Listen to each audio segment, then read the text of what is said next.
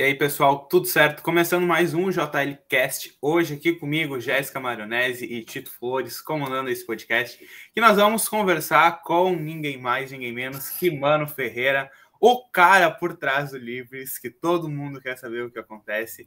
Ele vai responder tudo hoje para nós aqui. Então, mano, quem é Mano Ferreira? Conta pra gente aí.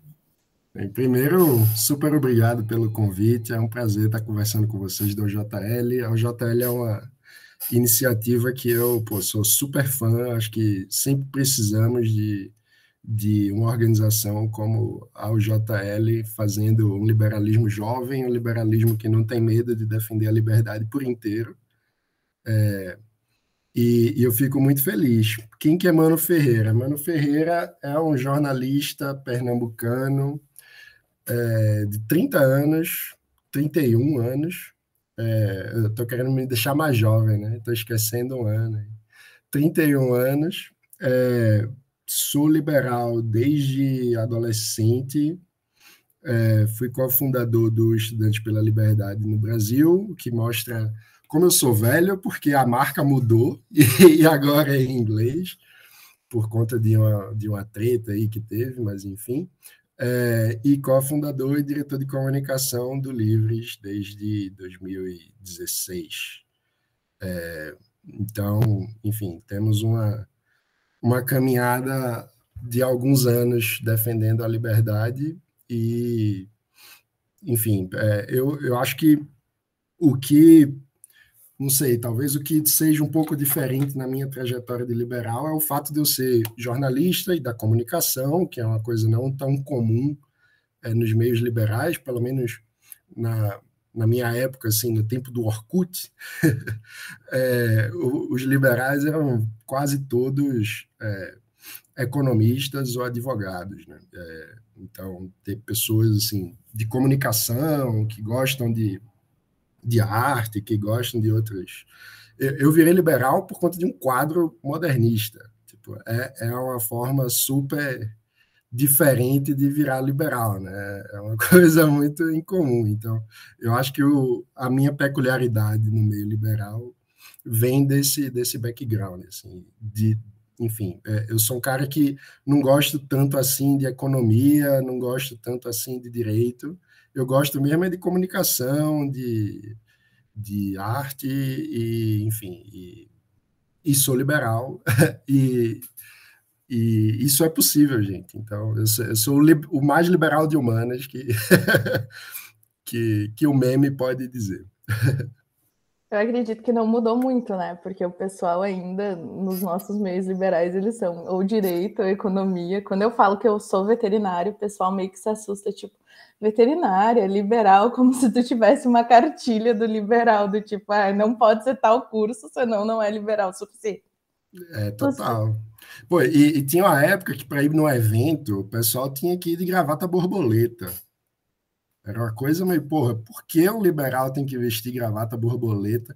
É, eu sou de Recife, gente. Recife é 35 graus, porque eu vou para qualquer evento vestindo um blazer, tipo, não, não, faz nenhum sentido. Então, é cringe, né? É, total, pô.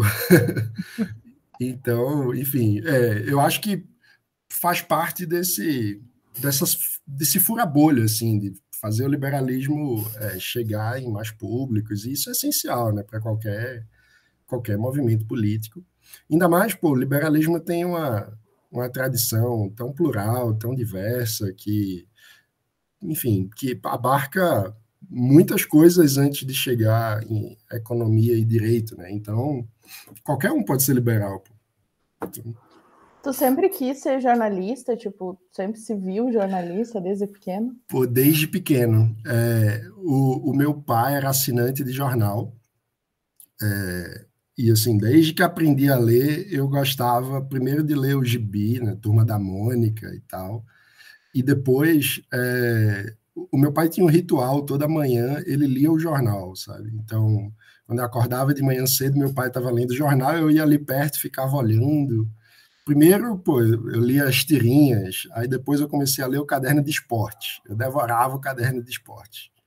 É, e aí eu passei a querer ser jornalista esportivo, porque, pô, era muito legal aquilo. Né? Eu tinha lá meus nove anos e tal. Eu nunca fui bom de jogar bola, então, então ser jornalista esportivo parecia mais acessível.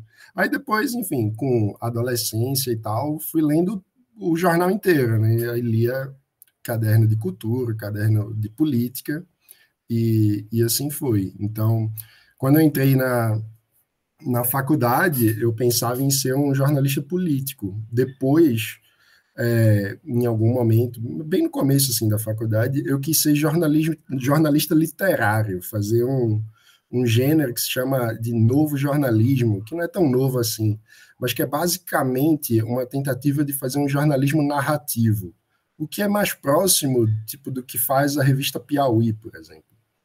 É, e, e, pô, eu gostava muito de, de, escrever dessa forma e tal. Eu, de vez em quando eu tento é, voltar a praticar um pouco do jornalismo narrativo, que é algo que me apaixona muito, que é basicamente tentar usar técnicas da literatura para contar bem uma história. Né?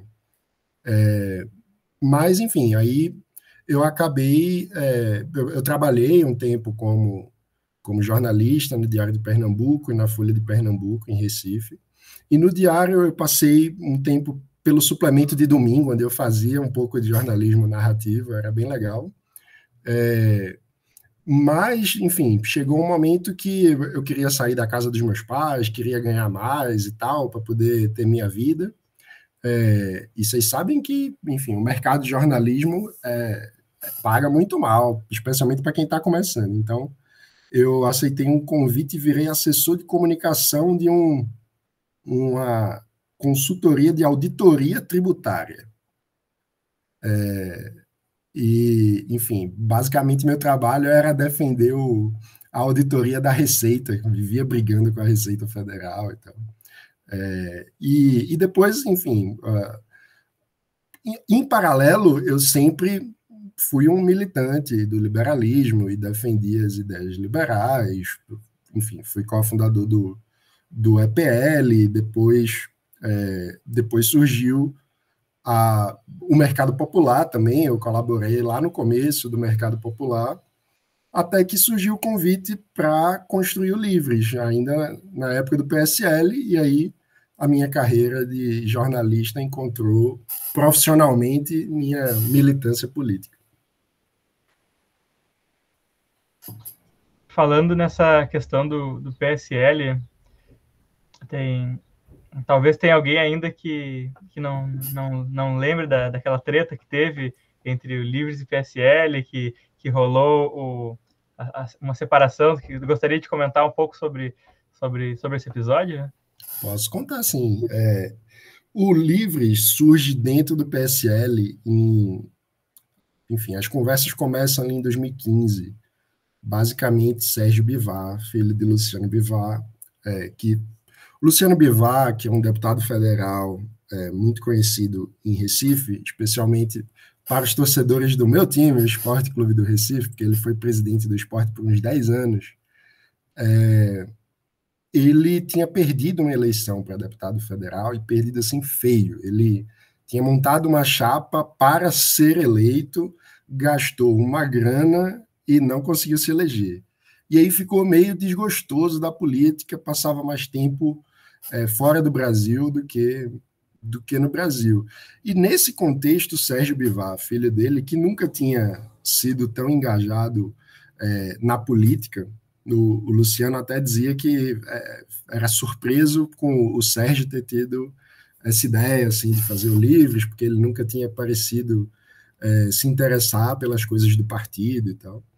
É, o Sérgio teve aí, é, a sacada de, pô, temos a oportunidade de tentar fazer do PSL alguma coisa, enfim, que, que vale a pena.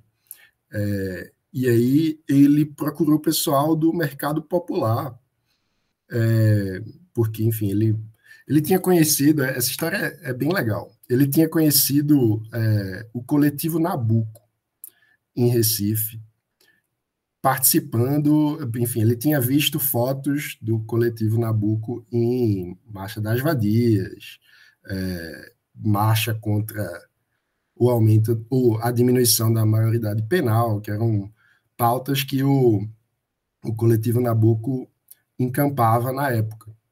É, e a partir do coletivo Nabucco, ele descobriu o mercado popular, porque o coletivo sempre é, divulgava, enfim, links e tal do, do mercado popular. E aí, basicamente, Sérgio fez um, um clique, assim, ele disse, pô, tem jovens liberais defendendo a, é, a liberdade na rua e fazendo ativismo, e tem jovens liberais escrevendo sobre política pública com viés liberal e que tem um, um, realismo, que tem preocupação social e tal. Então, esse pessoal pode me ajudar a fazer o partido ser alguma coisa legal. Então, ele entrou em contato na época com o pessoal do mercado popular, o Felipe Melo França, que estava é, à frente do, do mercado na época, e, e aí, enfim, fez uma conversa sobre é, a gente contribuir com a construção de um novo programa para o PSL, e aí o França é, disse que ó, não adianta só um novo programa se as pessoas que vão defender o programa não entenderem, tiverem nem aí para eles. Né? Então, faz mais sentido a gente fazer um movimento. É, e, e, foi assim que surgiu o, o Livres. Então, o Sérgio fez um acordo com Luciano, pai dele, é, basicamente um, um, acordo muito pragmático. Assim. A ideia era quando o Livres é, mostrar que consegue ficar de pé, que consegue ter relevância política real, que consegue ter voto, é, eu vou passando o controle do partido para você. No caso, para Sérgio, filha dele. E aí você você toca o partido. Quando aí surgiu a história da cláusula de barreira, e era tipo, o sarrafo era o, o, o estágio final do videogame, né? É tipo, pô, se vocês provarem que vocês vão passar a cláusula de barreira, aí eu entrego o comando nacional do partido para vocês, especialmente, enfim, para o filho dele, né, Sérgio Bivar. É, então, o acordo era, era esse. A gente foi fazendo um trabalho de base pelo Brasil todo. Tivemos núcleos. A ideia inicial era ser um partido mesmo? É, a ideia inicial era refundar o PSL e, e fazer uma mudança é, do partido para ele se chamar Livres. E aí era uma mudança bem ampla. É, a gente já tinha desenhado um modelo de governança inovador. A ideia do, do modelo de governança era muito legal e eu não vi ninguém, nenhum partido fazer algo parecido. Por quê? A gente queria juntar democracia interna com um senso muito importante de coerência programática. É, então, a gente tinha uma preocupação do tipo, pô, não pode ser de uma forma que alguém entre, sei lá, um, um grande empresário que tem uma empresa com dois mil funcionários, entre filie todos os seus funcionários, vote e distorça o resultado. Não pode ser assim. A gente tem, tem que ter uma, uma democracia interna que seja orgânica em prol das ideias. Que, que a gente pensou? Vamos fazer um partido plataforma, um partido tipo Wikipedia. Como é que funciona o Wikipedia? Todo mundo pode editar, mas quem tem mais participação no Wikipedia prevalece sobre quem tem menos participação. Então você vai criando um ranking, né? É, e, e, quanto mais a pessoa participa, quanto mais ela está engajada, mais a voz dela é, é, é, mais relevante em relação aos outros. Então a ideia era fazer isso no, no Livres como partido. E aí, enfim, a ideia era desenvolver um aplicativo onde cada afiliado ia cadastrar as ações que ele está fazendo relacionadas ao partido e os outros filiados iam avaliar aquela ação, tipo Uber. Então, pô, se eu acho que essa ação é relevante, toma aqui cinco estrelas. E aí isso ia gerar o que a gente chamava de capital político. Quanto mais avaliações positivas você tem dos outros filiados sobre aquilo que você fez, é, mais a sua voz importar, você tem um capital político maior. E aí, na hora de fazer uma deliberação, a deliberação ia ser democrática, mas através de uma ponderação, né? Porque ia ter os pesos diferentes para quem tem mais capital político do que para quem tem menos. É, então, a nossa ideia com isso era, pô, vamos fazer com que a gente consiga ter um modelo de governança partidária, um modelo de tomada de decisões importantes que privilegie a participação, que privilegie, que não seja uma coisa de caciques partidários, como são é, a maior parte dos partidos no Brasil, é, que tenha participação, mas que seja uma participação qualificada, né? que aqueles que estão realmente engajados ali construindo é, o partido é, tenham a sua voz ouvida, enfim, de modo proporcional ao trabalho que empenham. Então, é, a ideia era, era isso, assim. Então, ia ser, ia ser uma coisa muito diferente. Talvez desse profundamente errado. A gente não tem como saber, mas que seria uma coisa diferente é, de tudo que a gente tem no Brasil, seria. Seria uma experimentação partidária, uma inovação muito importante, porque uma das avaliações que a gente sempre teve é que o Brasil tem muitos, muitas siglas, mas na prática não tem partido de verdade, assim, né? porque os partidos não têm uma identidade. Quando você vai olhar é, pelos estados no Brasil, tipo, sei lá, o, o PP no Rio Grande do Sul é super de direita. É, o PP no, na região norte vai ter o Ciro Nogueira, que sempre, agora é ministro do Bolsonaro, mas sempre foi lulista, assim, dizia que Lula era o maior presidente da história do Brasil. É, e isso é a realidade da maior parte dos partidos, assim. É, só que, enfim, tentando retomar a história, é, a gente, então, criou núcleos em praticamente todos os estados do Brasil e assumiu diretórios estaduais em 12 estados. É, ou seja, a gente vinha avançando de fato dentro do partido, e até então o acordo que a gente tinha estava sendo cumprido. Quando a gente conseguia montar um grupo relevante, que, enfim, é, nossa estratégia era a gente procurava é, associação de empreendedores, associação comercial do Estado, é, alguns tentava mapear deputados estaduais alinhados, deputados federais, e é, montava o núcleo também sempre muito aproveitando o ecossistema liberal, né? Então, os IFLs, os, o, os grupos do SFL, enfim, é, tudo que tinha é, do ecossistema liberal, a gente aproveitava e, e tentava construir um grupo político ali para atuação. Então, a gente foi virando a casa do liberalismo brasileiro, assim, partidária, né? É, e à medida que a gente ia conseguindo construir grupos é, com relevância eleitoral, com, enfim, potencial de voto, a gente de fato estava é, conquistando o, o diretório estadual. Aí no Rio Grande do Sul, o presidente estadual do PSL era o Fábio Osterman, nosso cofundador, enfim, um liberal de, de uma vasta história que todo mundo conhece.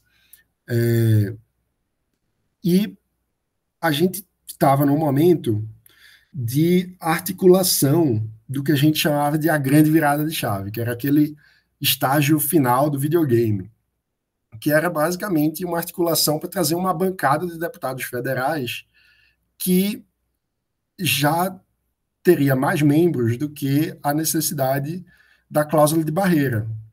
É, a gente ia trazer, se não me engano, nove deputados federais. Essa articulação era principalmente conduzida pelo deputado federal Daniel Coelho, que hoje é associado do Livres.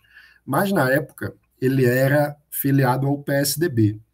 E eu não sei se vocês lembram, o PSDB passou por um, um momento ali no fim de 2017 muito tenso, onde estava tendo uma disputa flagrante no PSDB entre os chamados cabeças brancas, ou seja, os mais velhos no partido e os chamados cabeças pretas. É, e, o, enfim, em grande parte por conta do Aécio Neves, que os cabeças pretas defendiam a expulsão do Aécio Neves e, e uma reformulação dos rumos do PSDB e os cabeças brancas defendiam a manutenção do Aécio Neves e o status quo dentro do PSDB, basicamente. É, e o Daniel Coelho liderava esse, esse processo. Né? Então, é, basicamente, o, o, os cabeças pretas viriam para o Livres, mais alguns outros deputados, um pessoal do PV, enfim, iam montar essa bancada.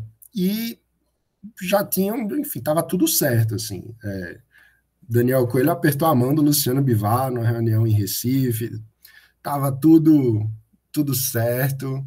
Eu saí de férias é, no fim ali de dezembro de 2017 com a missão, eu era diretor de comunicação do, do Livres e do PSL na época, e a, a minha missão, assim, eu fui para as férias com a cabeça montar o cronograma de lançamento do Livres como partido, como é que vai ser o evento, o anúncio da afiliação. Eu fui para as férias com essa cabeça. E aí começaram a surgir na imprensa é, umas notícias que o Bivar estava conversando com o Bolsonaro. No meio disso tudo. É, e, pô, a gente foi conversar com o Bivar, né? Por que é que está acontecendo? Por que, que, que tem essas notícias? E o Bivar, não, isso aí foi uma conversa de praxe. Ele é meu colega deputado lá na Câmara, ele visitou meu gabinete, a gente conversou e foi isso. O resto é só especulação da imprensa. É, e aí surgiu. Então a gente pode publicar uma nota é, desmentindo é, esses rumores, e aí eu escrevi a nota, a gente passou a nota, foi aprovada, eu apertei o enter naquela fatídica nota é, Bolsonaro não virá para o PSL, né? que, enfim, virou um meme até hoje. É, e poucos dias depois, foi no dia 5 de janeiro, ou seja, estou falando de algo que aconteceu ali durante o Natal, é, a gente teve autorização, alinhou internamente, publicou aquela nota de que desmentindo tudo. Tem o ano novo e três dias depois a, a coisa começa a virar verdade para a gente, né? Começa o, o Luciano diz para o Sérgio, olha, eu estou realmente conversando.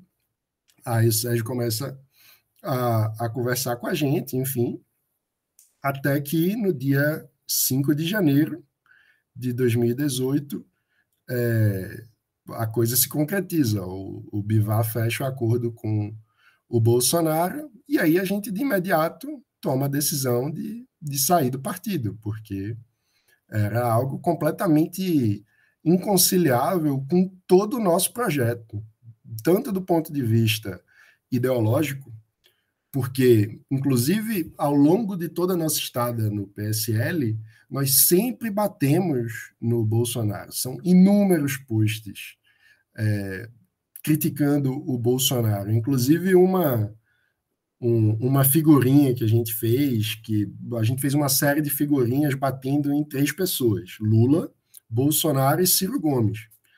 Cada um com os seus defeitos lá e tal. Era um cartoon.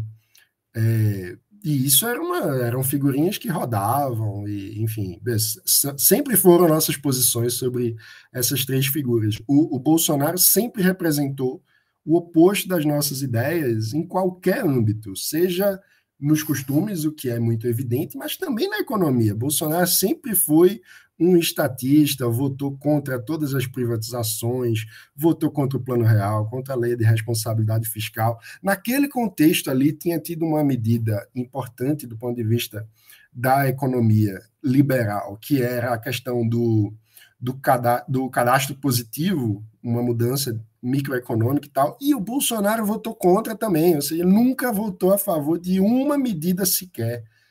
E, pô, a gente acompanha a política, a gente sabia de tudo isso. Então, completamente é, inconcebível. O cara que, pô, na hora de votar, o voto com mais audiência da história parlamentar dele pelo impeachment da Dilma, o cara homenageou um torturador.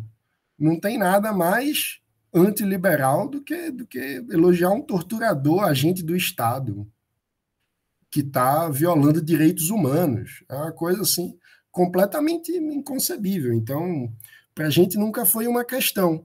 E além de toda a questão ideológica, tem a questão de todo o projeto político. Pô, eu, descrevi para vocês um modelo de governança que passava por um novo estatuto, que tipo, o Livres é outra coisa, não, é completamente inconciliável com uma negociação entre dois caciques para definir uma candidatura à presidência. A gente tinha a, a, nossa ideia sobre candidaturas presidenciais era realizar prévias nesse modelo de governança. Tipo, não tem nada a ver uma coisa com a outra. É, então foi muito automático para a gente. Então, no mesmo dia, é, questão de poucas horas, teve o anúncio é, da afiliação de Bolsonaro ao PSL e o anúncio da saída do Livres, de tal modo que no estado de São Paulo a gente dividiu a, a manchete principal com a notícia da afiliação do Bolsonaro. Né? Foi Bolsonaro vai para o PSL e liberais deixam o partido. O que de fato aconteceu, não ficou nenhum liberal no PSL. Né? É, e, enfim, e na minha visão, não, não tiveram, enfim, liberais apoiando é, a candidatura de Bolsonaro. O que, o que tivemos foi um representante do que eu chamo, apoiado em, enfim, José Guilherme Merchior, em Benedito Croce, de liberista, um cara que só se preocupa com liberdade na economia, que não tem nenhuma visão de liberdade no sentido mais amplo, é, e que a gente está vendo que é o Paulo Guedes, e a gente está vendo aí que, na verdade, nem isso ele se preocupa. Né? Ele só se preocupa com o próprio ego, com o próprio. É, enfim, com a sensação de poder. Né? Convenhamos muito entre nós, o, o Paulo Guedes é, enfim, um cara que foi professor da PUC, junto com todos os formuladores do Plano Real. Os formuladores do Plano Real fizeram o Plano Real que é o programa econômico mais bem sucedido da história do Brasil. E Paulo Guedes não fez nada. Então, é muito mais aí uma questão de ego ferido, porque pô, ele foi colega de departamento de um pessoal foda que fez uma transformação é, espetacular no Brasil e ele não fez nada. E aí ele quis ser ministro, ele quis dizer, pô, eu fui ministro da economia. É basicamente isso. E fez, enfim, é, jogou na lama o, o, o, o, nome de liberal na economia no Brasil, né? Porque, enfim, ele está fazendo um desastre aí no, no Ministério. Então, no, nossa treta com o Bolsonaro vem, vem daí. Eu acredito. Pode falar. Eu acredito que foi automático essa saída do Livres mas eu me pergunto assim, porque a gente sabe como é difícil tu montar um projeto, tu conseguir se estruturar, tipo, a gente vê isso pela o JL mesmo, né? A gente tem um ano de caminhada e o começo, o pessoal vê agora que tá dando certo, mas o começo não é tão bonito assim, né? Se vê.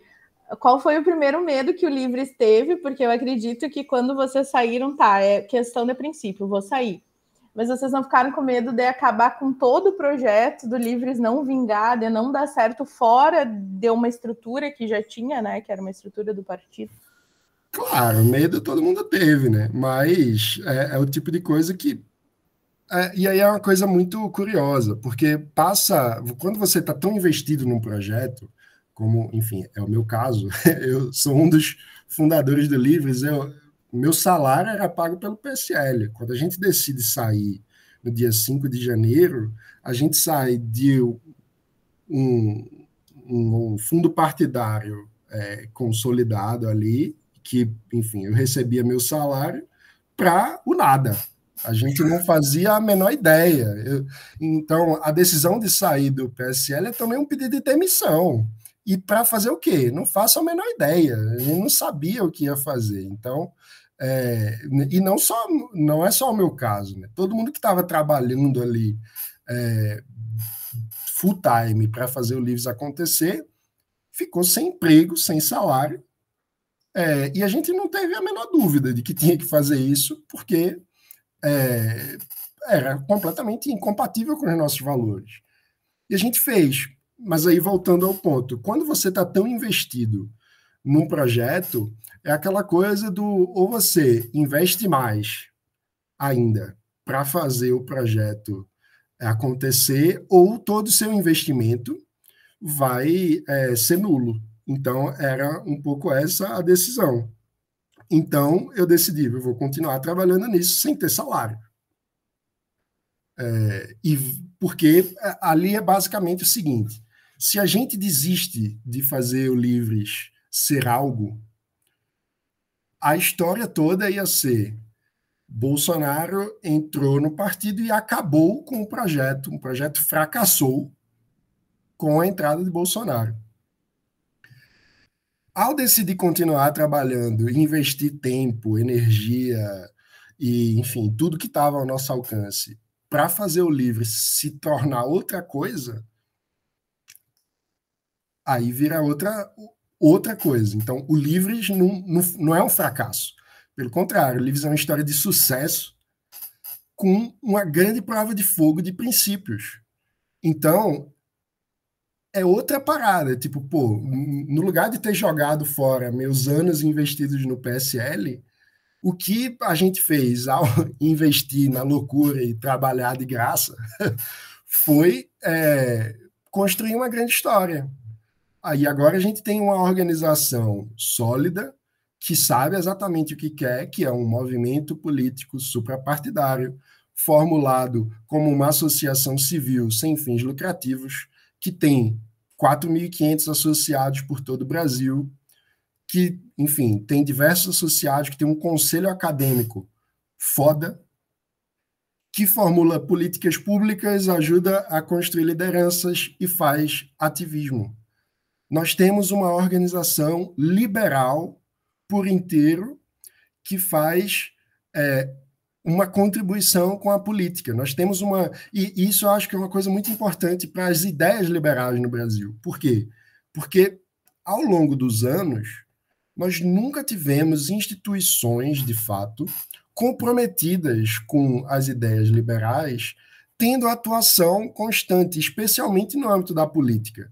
A gente teve, ao longo de décadas, na política, um partido como o PFL, que tinha liberal no nome, ponto, só no nome a gente tem o PL do Valdemar Costa Neto, que, pelo amor de Deus, né, que desserviço fazem para o nome do liberalismo na política. É, é, o partido do mensalão, é o partido. Pô, não tem nenhum tipo de compromisso com as ideias. Usa é, o nome liberal, sei lá por quê, mas não tem nada a ver com o liberalismo. Então, é, ter uma organização liberal que está empenhada em defender as ideias liberais e construir incentivos para ajudar políticos que desejam ter uma atuação pró-liberdade é essencial do ponto de vista do ecossistema de ideias. Quando a gente pensa em outras ideologias no Brasil, quando a gente pensa no trabalhismo, no desenvolvimentismo, enfim, nesse getulismo que a gente costuma chamar de esquerda, é, é um gigantesco ecossistema de ideias. Os caras têm sindicatos, os caras têm associações mil, ONGs pra caramba, que estão todos envolvidos no ecossistema de ideias. Quando a gente pensa no liberalismo, quase não tinha nada, era tudo mato. É, e, e, agora começa a ver. Agora tem o Livres, tem o JL fazendo é, algo parecido com o que o Livres faz no âmbito da política estudantil. A gente tem o, o SFL ajudando a formar estudantes, mas, enfim, é, é, é um longo trabalho e, e que passa por isso, por construirmos um ecossistema orgânico de defesa das nossas ideias. É, e, e, o Livres, eu acho que é a ponta de lança disso do ponto de vista da política, né? Porque quando a gente pensa no ecossistema liberal como um todo no Brasil, a gente tem muitas instituições de formação de lideranças empresariais, a gente tem muitos grupos de estudo, é, a gente tem algumas é, iniciativas de divulgação acadêmica, revista acadêmica e tal, mas faltava é, uma organização que realmente tivesse focada em facilitar a vida de quem quer ser liberal na política. E é isso que o Livres faz. Quando o Livres prepara uma nota técnica e diz, olha, sobre esse projeto relevante que está acontece, que tá acontecendo no Congresso, que está sendo debatido, a posição liberal aqui qualificada é por esse caminho. São esses esses aspectos. Agora, por exemplo, para dar um exemplo bem concreto, está tendo debate sobre a, o Auxílio Brasil, que é um programa muito mal feito do governo Bolsonaro para substituir o Bolsa Família.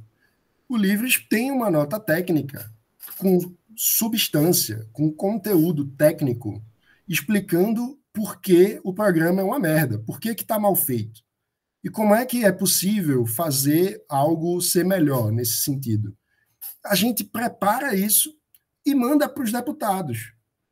Então, é, é o tipo de trabalho que não existia. Ninguém fazia isso com as ideias liberais no Brasil. É, e o Livres faz. É, então, é, enfim, é, isso é apenas um dos nossos braços, né? sem falar na questão de, pô, você quer ser candidato, o Livres te ajuda. Tem aqui a experiência de outros liberais que foram candidatos, conseguiram se eleger. A gente organizou isso e tem um curso para você que quer ser candidato. Vem com a gente. Você quer é, defender o, o liberalismo no, no, numa associação no, de bairro, num, num, numa associação profissional, o Livres tem o que te ajudar. O Livres tem pessoas que já fizeram isso e que organizaram esse conhecimento, essas experiências, com o que deu certo, o que deu errado, e você não precisa começar do zero. É, então, enfim, somos uma, uma história de sucesso a partir desse, dessa dificuldade que, que enfrentamos e que vencemos, eu acho. Mano, quando a gente começa a olhar, que nem tu, tu comentou, né? E a Jéssica também te fez a pergunta antes, uh, sair de algo que já estava consolidado, né? Que era um, um grupo formado, uh, para ir buscar os ideais de vocês. Só que o planejamento de vocês era buscar mais deputados. Então, quando vocês, uh, vocês muito bem poderiam fazer como os demais partidos, tá vindo um candidato a presidente, vão ficar ali, vão vir novas lideranças, vão vir uh, candidatos a deputado estadual, federal, senador, governador. Nós podemos se tornar um dos maiores partidos e usar aquilo ali a nosso favor e vocês tiveram uh, a, a, capacidade de não, nós vamos defender os nossos, os nossos ideais, as nossas uh, convicções, vamos sair daqui, vamos ir lutar. Eu acredito que isso foi o pontapé uh, melhor assim para vocês, porque senão vocês teriam ficado naquela, naquele puxa e rasga ali e não teriam tido o resultado que vocês têm hoje olhando por, esse, eh, por aquele lado que nem tu disse, nós tínhamos todo um projeto de governo e queríamos montar o, o Livres Partido.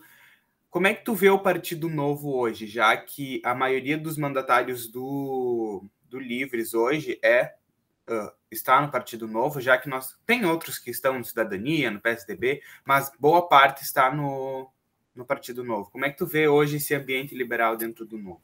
Deixa eu só fazer uma, uma correção bem preciosista. É, a maior parte dos mandatários associados ao Livros não está no Partido Novo.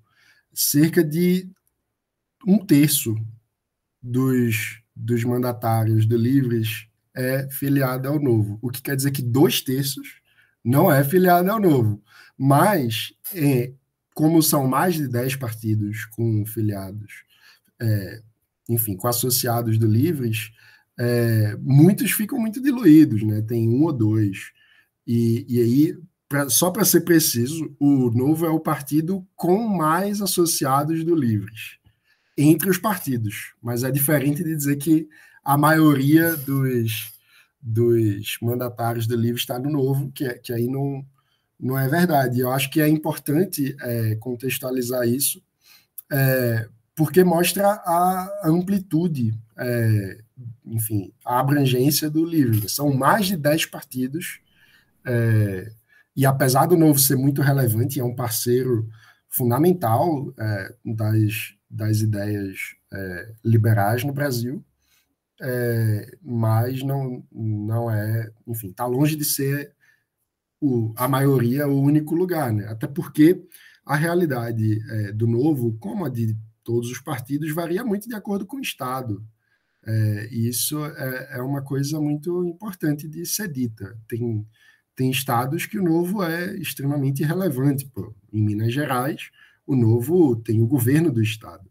E tem estados em que é, o novo não é tão relevante assim, não, não tem. É, enfim, em alguns estados o novo sequer lançou candidatos, né? É, e eu acho importante, quando a gente fala sobre isso, tentar ter uma visão de Brasil e não apenas uma visão é, de, enfim, a gente não pode pegar a realidade de um estado e fazer uma, uma generalização como se fosse a realidade do Brasil todo. O Brasil é muito amplo e, e eu falo isso porque eu acho que é importante do ponto de vista da expansão do movimento liberal, porque às vezes a gente tem dificuldade de crescer em alguns estados porque a gente ignora esses estados. Né? É, e, enfim, é, eu acho que é muito importante dar essa ênfase. As realidades estaduais são muito diferentes, o contexto do novo em, em alguns estados é muito diferente de outros. É, é, um partido complexo, como a maior parte dos partidos é, brasileiros, mas eu acho que é, é muito importante como, como é, parceiro do Livres. A gente sabe que o Novo tem questão fechada em algumas pautas e não tem outras. É, existem alguns conservadores dentro do Novo. O Novo não é um partido liberal, ponto. Né? O Novo é um partido pró-liberdade, mas tem na economia e tem outros, outras questões internas e tal. É, mas, enfim, eu, eu não vivo o bastidor do Novo e, e acho que não não, não tenho muito, muita condição de dar um, um panorama dos bastidores do novo ou, ou, algo do tipo. O que eu vejo é, é um partido parceiro das ideias liberais, é, especialmente na economia. E, e também o que eu vejo é o partido que mais tem, é, é, entre os partidos, o que mais tem é, associados do Livres é o Novo. Então, é um parceiro essencial. E eu acho que a candidatura agora do Luiz Felipe Dávila, a pré-candidatura à presidência da República, representa um, um bom, uma boa notícia para as ideias liberais. O, o, Luiz Felipe Dávila é, é alguém que contribui com o debate público brasileiro através do CLP, o Centro de Liderança Pública, que ele é fundador, há muitos anos e faz um belíssimo trabalho. É, o CLP é muito tem sido muito importante no debate sobre todas as reformas estruturais que o Brasil fez nos últimos anos e que deveria ter feito. Né? O CLP é um parceiro muito grande do Livres também, nesse desse ponto de vista de, de política pública e de, de debate técnico sobre como avançar com, com a política pública no Brasil. É, então, é isso. Eu vejo o Novo como um parceiro muito importante, é, mas, como eu disse, que tem realidades muito diferentes a, a depender dos estados, e, e, é isso. Mano, você é, comentou da, da questão do liberismo, citou o Melchior, e falasse sobre esse slogan clássico do Livres, que é a liberdade por inteiro. Eu acho que isso me, me lembra uma questão que eu acho fundamental que tu, que tu comente com a gente, para os espectadores também, que é o fato de, da, da, falácia de que acusam os liberais de não terem sensibilidade social. Falam que liberais não se importam com pobres, que, que a, a, privatização é só para defender a, o topo da pirâmide social. Então, eu queria que tu falasse um pouco sobre, sobre essa questão aqui da, da sensibilidade, da, da, da preocupação das ideias da liberdade, que elas não são somente para defender a burguesia opressora do mal, sei lá, e não que a burguesia seja toda opressora do mal, enfim, eu não estou querendo também demonizar um grupo. Não, pois é, eu, eu acho essencial isso. Né? Eu, eu diria que o liberalismo é o compromisso com o amor à liberdade do outro. Ponto. É, aquele que defende apenas a própria liberdade está sendo simplesmente é, um animal, né? Tipo, qualquer animal defende o seu próprio interesse, né? Tipo, um, sei lá, um cachorro, se você der um, um osso para ele, ele vai defender aquele osso ali como propriedade dele, se você vier pegar, ele vai lhe morder. É, isso é instintivo, é, é muito é, básico, é importante, mas é instintivo. O que faz de fato alguém ser liberal, portanto, não é apenas esse instinto é, natural, esse instinto animal de defender ah, os seus próprios interesses, defender a sua própria liberdade. É o reconhecimento de que a liberdade do outro é um grande valor. É, quem, quem formulou isso dessa forma, que de uma forma que eu acho muito bonita, foi o filósofo espanhol José Ortega y Gasset. Ele dizia que o liberalismo é a suprema generosidade humana, né? porque é justamente essa o, e portanto o grito mais nobre que já soou pelo planeta, porque proclama é, o compromisso de conviver com a liberdade do outro e mais do que isso, de conviver com a liberdade do outro que está numa situação de maior fragilidade. Ou seja, o liberal é aquele que, tendo uma oportunidade de impor algo sobre o outro, porque contextualmente está numa situação de maior força, abre mão disso por reconhecer que o outro é um sujeito digno de respeito, digno de direitos humanos, digno de ser protagonista do seu próprio destino. Então, o compromisso liberal é, sobretudo, um compromisso com a liberdade do outro. É, eu acho muito importante é, situar isso. É, e isso tem tudo a ver com a defesa do indivíduo, da individualidade. Porque é basicamente uma noção de que cada ser humano, é, ao ser um indivíduo que vem de indivisível, né? indivíduo vem de, daquela porção que não é divisível. É, ao reconhecer isso, né, que digamos assim nossa partícula humana, ela é individual, a gente está reconhecendo os nossos limites e os limites do outro. Por quê? Porque a gente está justamente dizendo que, olha, se cada um é, é uma partícula individual, quer dizer que o meu escopo de ação tem que estar nas minhas propriedades. Propriedade, lembrando da raiz da palavra, não apenas como uma matéria física que me pertence. Propriedade é aquilo que me é próprio como ser humano. Né? É, enfim, uma, um elemento químico tem propriedades, um ser humano tem propriedades também, aquilo que nos é próprio como ser humano. E aquilo que nos é próprio como ser humano é nosso. E ao reconhecer isso, a gente está dizendo que aquilo que é próprio ao outro não é nosso. É próprio ao outro.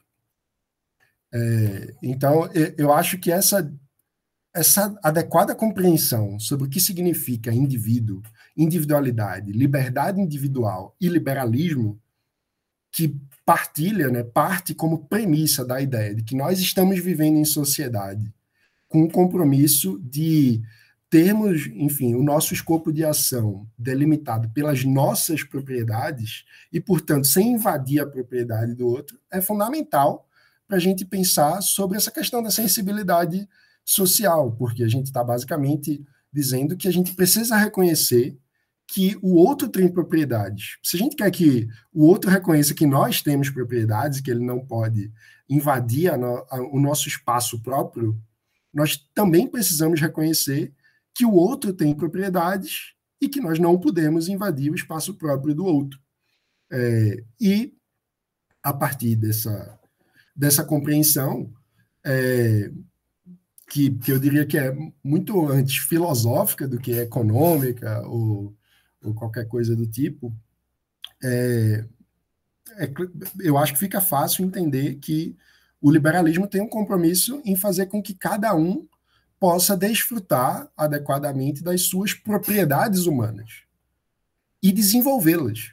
Então, ser livre tem a ver com poder fazer uso das suas propriedades e desenvolver. Todos nós nos tornamos mais humanos ao desenvolvermos as nossas propriedades.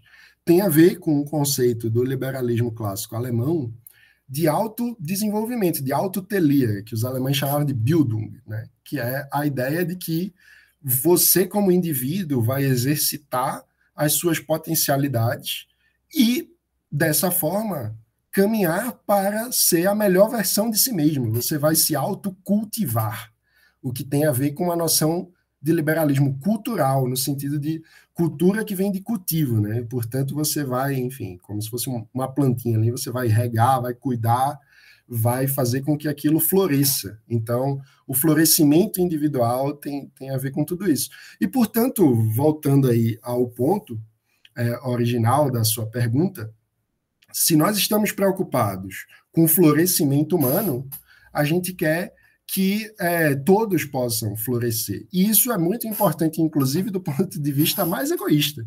Por quê? Porque quando o outro floresce, é, ele cria novas possibilidades.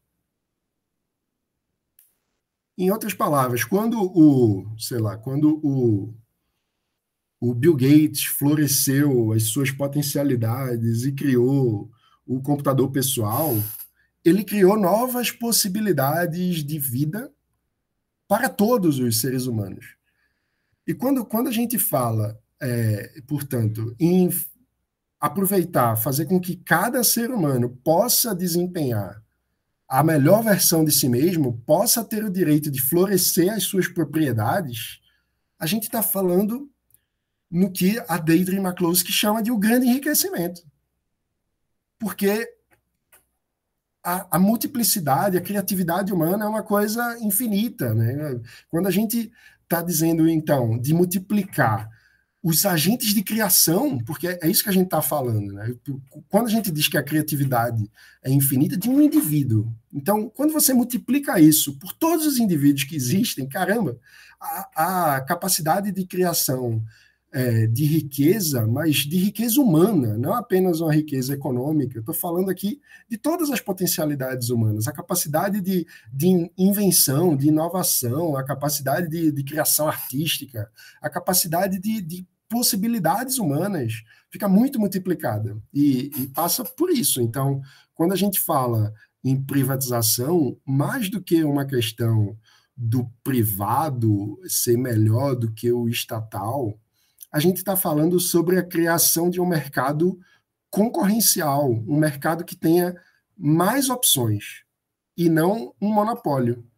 Justamente por conta disso, porque quanto mais opções você tem, mais rico vai ser aquele processo de desenvolvimento é, daquele mercado ou daquela, enfim, daquela área humana. Então, é, no fim das contas, é, é, a defesa da privatização é um grande elogio da diversidade humana, né? Porque a, é, basicamente dizer que a gente precisa sair de um modelo de um monopólio, onde só existe uma forma única de desempenhar uma atividade, para fazer florescer um mercado concorrencial, competitivo e diverso, onde existem múltiplas formas de tentar fazer aquela atividade acontecer. E dessa forma a gente vai conseguir melhorar como seres humanos.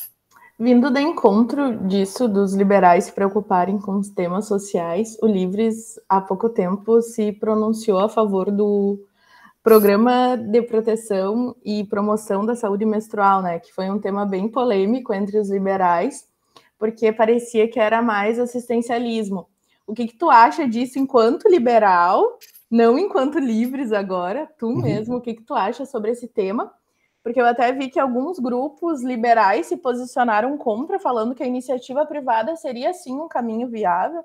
Até o próprio JL fez uma campanha, um projeto chamado Elas, que a gente buscava patrocinadores para doar absorvente para essas meninas, por mais que seja uma, uma ação pontual, né, que não, não perdure uhum. muito tempo. Estava tipo, buscando mais ajuda privada. O que, que tu acha disso enquanto enquanto liberal, tu acha que, que fugiu um pouco ou tu acha que tem que ser mesmo?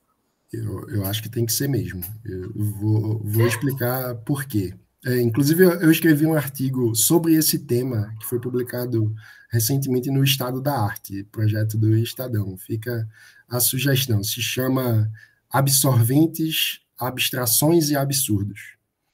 É, qual que é o, o meu ponto? Partindo dessa visão de que o compromisso liberal é o compromisso com o autodesenvolvimento de cada indivíduo e uma noção de que trata-se de um direito humano, portanto, de um direito natural, o direito de se desenvolver como indivíduo, é, existem algumas decorrências disso. Né? Uma delas é que a gente não pode, por exemplo, é, abandonar intelectualmente uma criança. Né? Eu acho que é, é uma visão liberal clássica a ideia, inclusive está em Stuart Mill, por exemplo, a ideia de que você tem obrigação, como ser humano, de ajudar uma criança a se desenvolver. Você não pode abandonar uma criança para morrer de fome. Do ponto de vista liberal, isso é um crime moral. Não estou nem entrando no âmbito do Estado ou da ausência de Estado. Eu estou falando do ponto de vista da ética liberal. É, e aí, eu, eu, queria, inclusive, pedir para o ouvinte dar um, um passo atrás e, e pensar um pouco do ponto de vista da ética liberal e não do domínio do Estado. Porque é, eu acho muito engraçado que, às vezes, é, a gente fala de estatismo é, mas o que é que é o estatismo? É justamente a redução da, do universo ao Estado. Né? É como se qualquer conversa precisasse falar sempre sobre o Estado.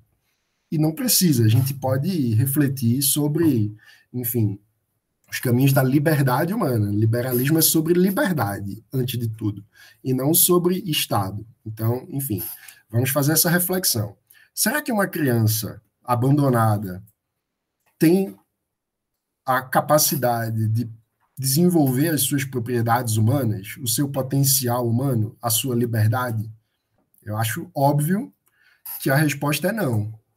Algumas pessoas vão concordar com Rothbard e dizer que você pode abandonar a criança e deixar ela morrer de fome. Ok, existe essa visão de mundo. Eu acho que ela não é coerente com a visão profundamente liberal de que cada um deve ser livre e deve desempenhar a sua riqueza humana, deve, enfim, cultivar os seus, as suas propriedades humanas. É, tentando não alongar muito o argumento.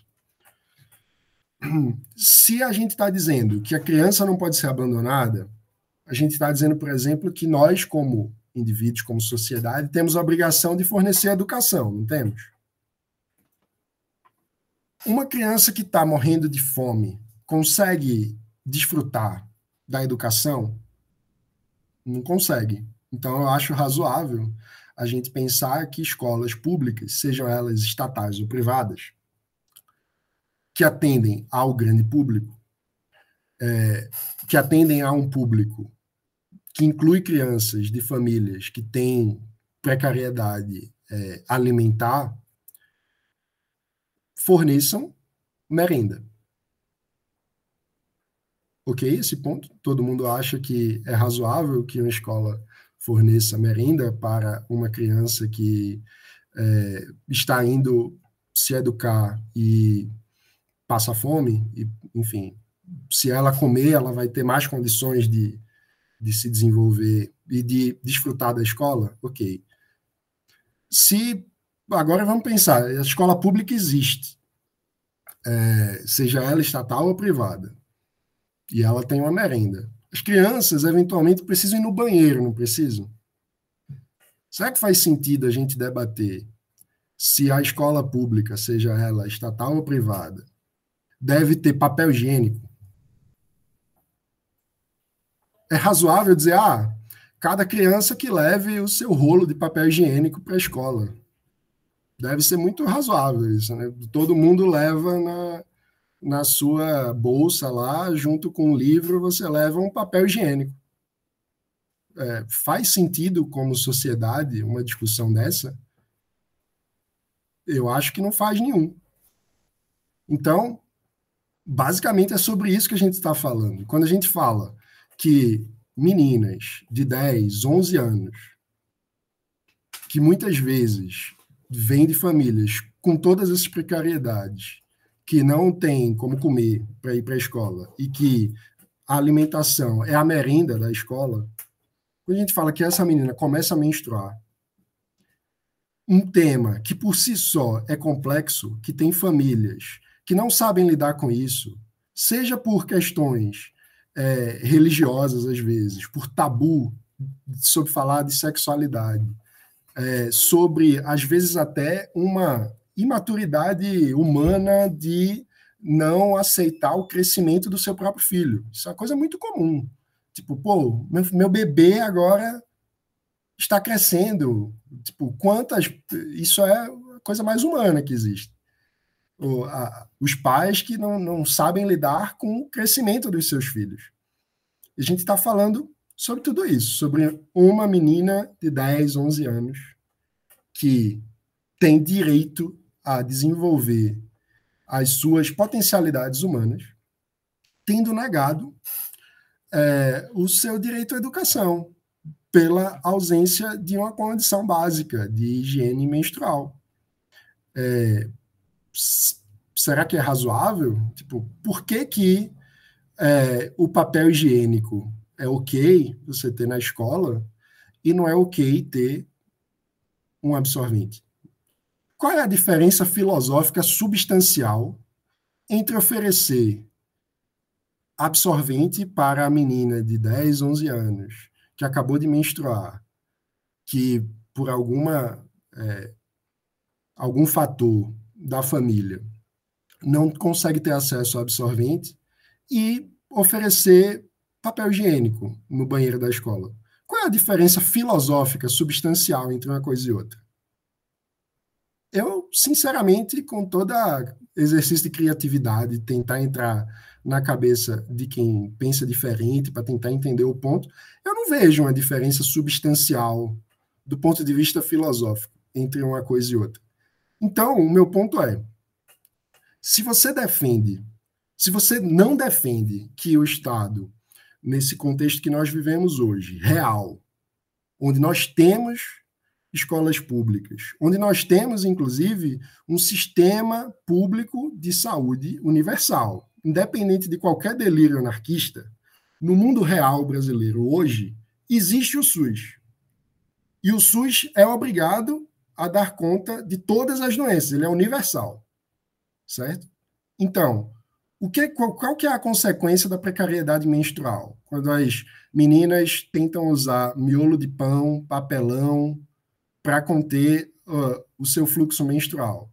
A consequência disso são doenças que vão entrar no sistema de saúde, que vão ser muito mais caras de tratar, muito mais danosas, inclusive para a saúde da própria menina e para o desenvolvimento dela, do que fornecer absorvente. É, é, é uma questão muito básica na minha cabeça. Assim. É, eu sinto um pouco, quando essas polêmicas surgem, eu sinto, caramba, a bolha liberal está fazendo a marcha contra o papel higiênico. É, é, é um pouco o que eu sinto. É, em que Brasil vocês estão vivendo? É tipo, pô, quer dizer, então. E, e aí, na minha cabeça, você, se você quer realmente defender que não deve haver distribuição de absorvente focalizado, porque veja, o projeto não fala de distribuir absorvente em todo o Brasil. O projeto é focalizado, ele fala em distribuir absorventes em escolas para meninas é, de baixa renda, em presídios, onde a presa está presa, e aí eu, eu volto ao, ao outro ponto. O presídio não deve fornecer papel higiênico Alguém está defendendo que os presos fiquem cagados? Eu acho que não. Então, qual é a diferença filosoficamente substancial entre o presídio fornecer é, papel higiênico e fornecer absorvente? Enfim. Mas retomando meu ponto, se você realmente defende que não deve caber ao Estado isso, Então defenda a segunda parte, porque você está dizendo que o Estado não deve fornecer nada né, para a educação. Porque então defenda que o fim das escolas públicas. É isso mesmo que vocês querem defender? Essa é a agenda política que, que vocês acham razoável para avançar com a liberdade e o liberalismo no Brasil? É defender o fim da educação pública? É esse senso de prioridade? Assim vocês acham que vão convencer alguém que a gente vai virar um capistão? Tipo, eu realmente não vejo nenhum sentido, assim, do ponto de vista. Quando gente, é porque a gente precisa juntar os, os nossos princípios filosóficos com a realidade concreta. A realidade concreta que está dada é essa. É óbvio que o ideal é que ninguém precise receber é, papel higiênico ou absorvente do Estado. É óbvio. Né? Que, que, pô, no mundo ideal, sequer precisaria ter escola pública. Todo mundo teria escola privada. No mundo ideal, todo mundo é rico. Né? No mundo ideal, não existe pobreza. Só que se a gente começar a tirar conclusões sobre políticas públicas concretas, específicas, focalizadas, baratas, que é o caso dessa, de uma forma abstrata, completamente desconectada da realidade concreta, a gente não, a gente vai, enfim, vai viver numa bolha e não vai se conectar com a vida real das pessoas. É, eu acho que passa, enfim, passa muito por, por essas questões, assim. Então, na minha cabeça, se você quer, quer fazer a marcha contra o papel higiênico, então faça também a marcha contra as escolas. Mas aí eu me pergunto: seremos um país mais livre se crianças que nascem pela loteria da vida, porque não é mérito de ninguém nascer numa família ou em outra, é pura loteria. Crianças que nascem numa família pobre devem ser privadas do direito a se desenvolverem? É esse liberalismo que estão defendendo? É, é, o liberalismo de abandono da criança. É Rothbard, né? Tudo bem, existe essa posição. Agora, eu não acho nem um pouco razoável. Existe a posição liberal majoritária, passa muito mais na, na tradição do pensamento liberal está muito mais relacionado com a defesa de Stuart Mill, de que o abandono de uma criança é um crime moral, do que pela ideia Rothbardiana de que ah, abandona a criança aí. E mais, na história do Brasil e do liberalismo brasileiro, a nossa tradição é uma tradição de liberalismo humanista. Os abolicionistas do século XIX defendiam a alfabetização dos ex-escravizados. No início do século XX, Anísio Teixeira, liberal, foi um dos maiores defensores da escola pública, que não é sinônimo de estatal. Frei Caneca, em 1824, defendia como direito básico para a liberdade a educação. Isso está ligado ao liberalismo desde, desde antes de chegar no Brasil. Quando a reforma protestante acontece, no sentido de rompimento com, é, enfim, com a monarquia absolutista, com a Igreja Católica como a, a única forma possível de conhecer a Deus, aquilo tudo ali está ligado com um, uma coisa muito básica que tem a ver, inclusive, com desenvolvimento tecnológico, pô, os livros começavam a se tornar acessíveis, de cada um poder ter o direito de ler a Bíblia e de ter um encontro individual com Deus.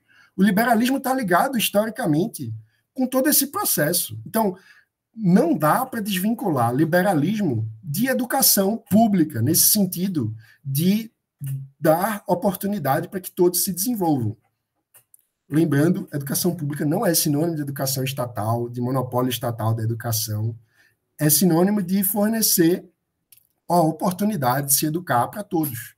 Isso é direito humano básico. É, é, isso é liberalismo puro, gente. Então, enfim, é, eu, eu, acho que é, essas polêmicas passam por essa, essa, esse abstracionismo tomando conta da, da realidade, a abstração falando mais alto que o mundo real. É, e, e, a pessoa está se perdendo aí na maionese. Agora, convenhamos, também tem um componente gigantesco de governismo, né? Porque, é, enfim, no fim das contas, o governo vetou esse projeto. Aí, ah, mas. E, e um, um detalhe muito importante é que, nesse caso concreto, não se trata de aumento de gasto público, porque o projeto e, e, eu acho isso muito importante, porque quando a gente fala de aumentar gasto público, efetivamente há um choque entre liberdades, né? Porque uma coisa é a liberdade positiva de ter direito à educação e, e ao absorvente para ter condição de educação. Isso é uma questão. Se a gente, é, se isso vai custar mais dinheiro, isso entra em choque com a liberdade negativa do pagador de imposto e tal, porque a gente é, tem uma diminuição das nossas possibilidades de vida quando nós somos obrigados a pegar uma parte da nossa renda e dar para o Estado.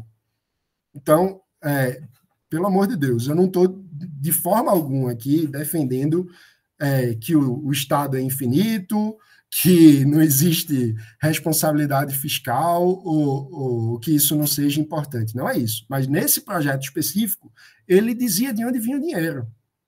E ele não aumentava imposto. Então, ele está é, redirecionando um, um dinheiro que já existe, um imposto que já é coletado, para uma destinação também que, enfim, uma coisa que, que eu coloquei no texto que eu acho importante. Quando a gente tem efetivamente uma educação pública para todos, a gente, enfim, já existe aquilo.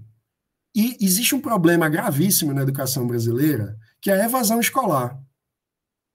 Que é um problema gravíssimo. Por quê? Porque a gente está pagando para as crianças estudarem e elas estão saindo da escola antes de se formarem.